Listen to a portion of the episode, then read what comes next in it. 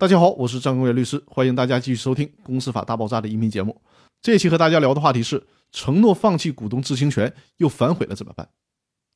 上一期的音频我和大家说过，无论是公司还是其他股东，都不能通过协议、章程等方式剥夺股东知情权。但现实当中还有一种情况，就是自我阉割。比如说，某些股东主动承诺放弃股东知情权，但是某一天突然反悔了，又想行使股东知情权了。这种情况下，他还能享有股东知情权吗？对于这个问题，最高法院在《公司法司法解释四的理解与适用》这本书当中非常明确的表态：股东对其法定知情权的事前约定放弃的行为，并不影响股东再向公司主张知情权的权利。也就是说，无论这个股东怎么承诺放弃知情权，可一旦有一天反悔了，那么这个反悔就是有效的。那这种说法的理论依据是什么呢？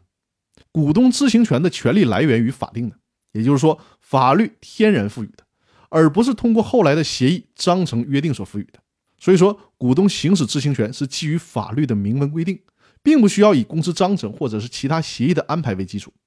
法定的知情权既然是股东固有的权利，就不会因为股东主动放弃了就丧失了这个权利。股东只要具备股东资格，随时可以行使这个权利。大家都应该已经知道，在有限责任公司中可以同股不同权。比如说，一个公司有五个股东，其他四名股东把自己的权利都交给了股东李富贵来行使。李富贵呢，享有公司百分之百的表决权。可是，虽然其他四名股东把自己的表决权都交出去了，但是依然享有股东知情权。李富贵不能说我已经享有百分之百表决权了，你们几个没有任何的权利，包括没有股东知情权。这种说法是错误的。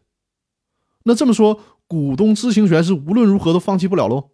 其实呢？也有一种放弃的方式，就是不去行使，就是说这个权利你转让不出去，也放弃不掉。但是呢，你可以不行使这个权利，无论公司经营成啥样，你都不要求行使股东知情权。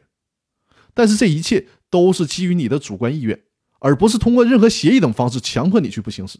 所以呢，各位企业家朋友心里可就要有数了，尤其是控股股东们，不要以为其他股东跟你承诺了放弃知情权，不要以为这种表忠心的方式是有效的。没啥卵用。那好了，我们这一期的分享就到这里，更多内容我们明天继续。谢谢大家。